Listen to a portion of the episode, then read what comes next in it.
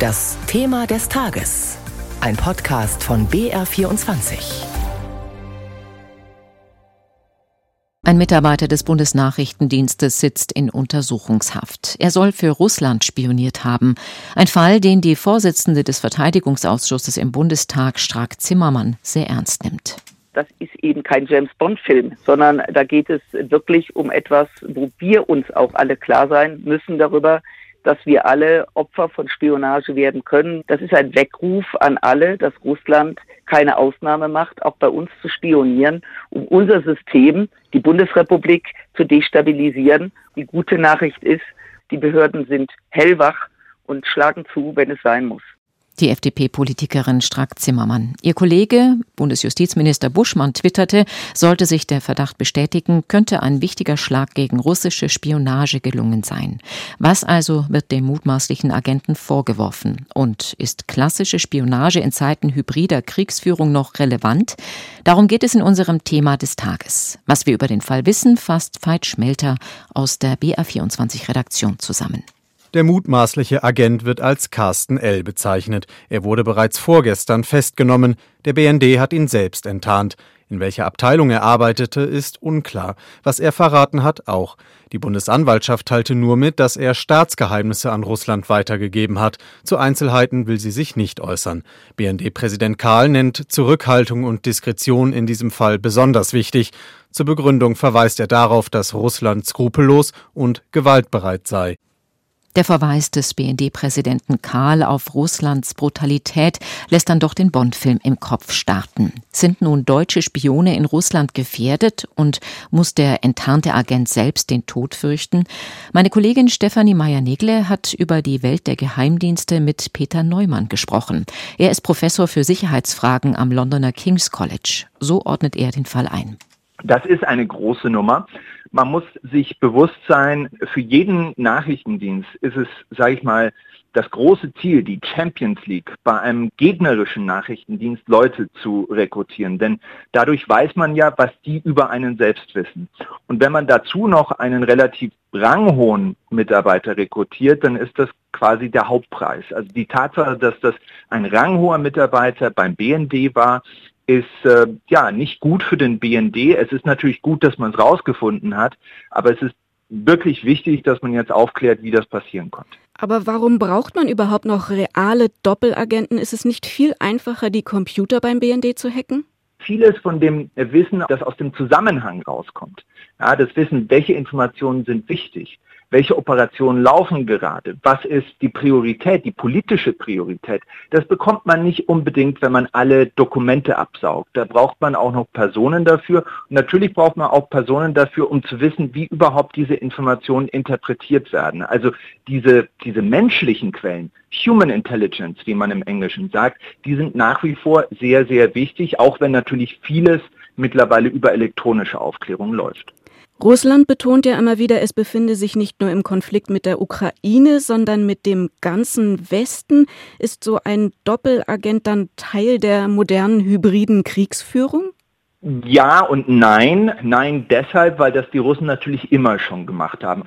Auf der anderen Seite ist das natürlich unter Putin sehr viel intensiver geworden. Wladimir Putin ist ja selbst einer, der aus dieser Branche, wenn man so sagen möchte, kommt und der seit Beginn seiner Präsidentschaft eigentlich die Nachrichtendienste immer weiter aufgewertet hat. Und wenn man sich mal anschaut, was bedeutet hybride Kriegsführung für ihn eigentlich, dann ist das natürlich zum großen Teil auch die Manipulation durch Geheimdienste. Das ist ganz wichtig für ihn und deswegen ist das wahrscheinlich noch wichtiger geworden und Deutschland ein noch größeres Ziel geworden. BND-Präsident Karl hat unterstrichen, für wie skrupellos und gewaltbereit er Russland hält. Warum hat er das getan? Naja, weil es wahrscheinlich stimmt. Also äh, wir wissen ja, dass äh, Russland äh, nicht nur versucht, äh, Deutschland auszuspionieren, sondern äh, dass es auch in der Vergangenheit auf deutschem Boden und auf europäischem Boden Mordversuche durchgeführt hat. Und das deutet darauf hin, dass Russland eben nicht nur Leute rekrutiert bei deutschen Behörden, sondern dass sie auch vor Ort hier sozusagen in Deutschland eine Infrastruktur aufgebaut haben, die es ihnen erlaubt, solche Aktionen auch durchzuführen. Und das ist dann natürlich auch für die in diesem Konflikt mit der Ukraine ein ziemliches Drohmittel, weil sie sagen können, wenn ihr der Ukraine noch mehr helft, dann aktivieren wir unsere Strukturen, die wir bei euch aufgebaut haben und wir können euch allen möglichen Schaden zum Beispiel bei der kritischen Infrastruktur zufügen. Das heißt, der Spionagefall könnte auch das Kriegsgeschehen in der Ukraine beeinflussen oder dafür relevant sein? Naja, der ist dafür relevant, weil er da, darauf hindeutet, wie aktiv russische Dienste in Deutschland sind. Das ist auch, glaube ich, Teil der Zeitenwende, wenn man sich das mal überlegt. Ähm, wir in Deutschland haben uns ja immer sehr sicher gefühlt, haben gedacht, wir sind nicht Teil von Konflikten, niemand sieht uns als Feind. Und jetzt merken wir eben, es gibt durchaus Länder wie zum Beispiel Russland, aber auch China und der Iran, die sehen Deutschland als Gegner, als Feind und die bereiten sich auch aktiv auf einen Konflikt mit uns vor. Und diese Erkenntnis, dass Deutschland eben nicht eine Insel der Glückseligen ist, das ist, glaube ich, ein ganz wichtiger Teil dieser sogenannten Zeitenwende. Der BND weiß ja um die Gefahr von Doppelagenten. Warum ist es Russland trotzdem gelungen, jemand einzuschleusen? Ja, das ist eben die große Frage, die 1 Million Dollar Frage, die jetzt der BND wahrscheinlich in der Befragung dieses Verdächtigen versucht herauszufinden. Das ist wichtig, nicht nur, weil man natürlich über diesen Fall genau Bescheid wissen möchte, sondern weil man eben auch verstehen möchte, Erstens, wie gehen die Russen in Deutschland vor? Wie rekrutieren sie Leute?